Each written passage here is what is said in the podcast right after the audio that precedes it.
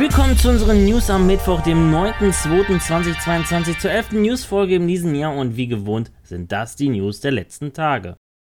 Der Termin für die Nintendo Direct im Februar 2022 steht fest. Heute am 9. Februar geht's los. Um 23 Uhr deutscher Zeit erfahren wir in rund 40 Minuten, was Nintendo so in den kommenden Wochen und Monaten in der ersten Hälfte 2022 so vorhat.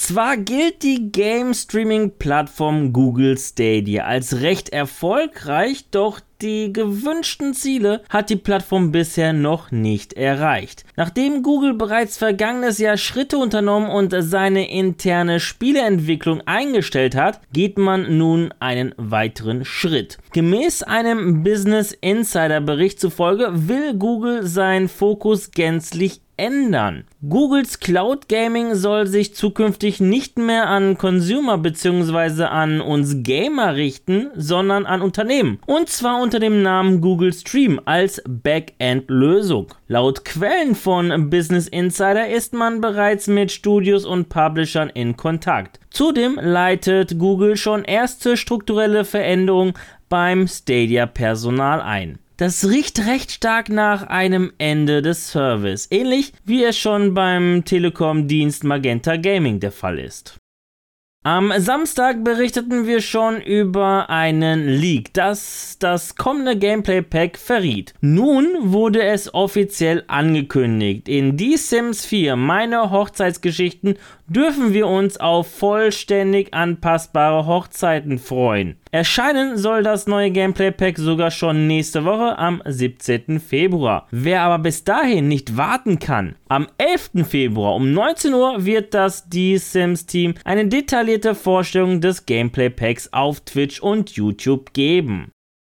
Landwirtschafts-Sim-Fans dürfen sich freuen, denn Giant Software hat jetzt mitgeteilt, dass das erste DLC-Pack im kommenden Monat im März erscheinen wird. Ein genauer Tag, an dem dann alle Hobbyfarmer mit Season Pass die neuen Fahrzeuge, die im ersten DLC erhalten sein werden, diese begutachten können, wurde leider nicht genannt. Zudem dürfen wir uns auch im Frühling voraussichtlich im Mai und im Sommer auf die beiden weiteren DLCs freuen. Im Herbst soll dann noch die große Erweiterung mit neuen Maps folgen.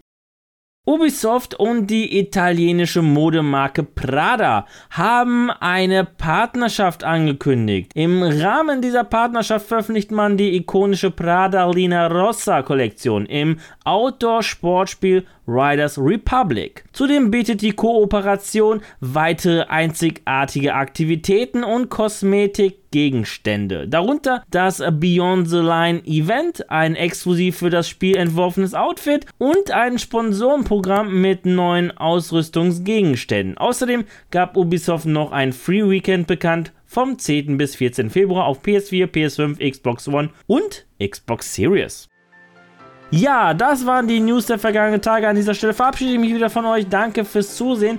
Wenn euch die Folge gefallen hat, dann würde ich mich natürlich über eine positive Bewertung von euch freuen, wie auch über eure Kommentare auf YouTube.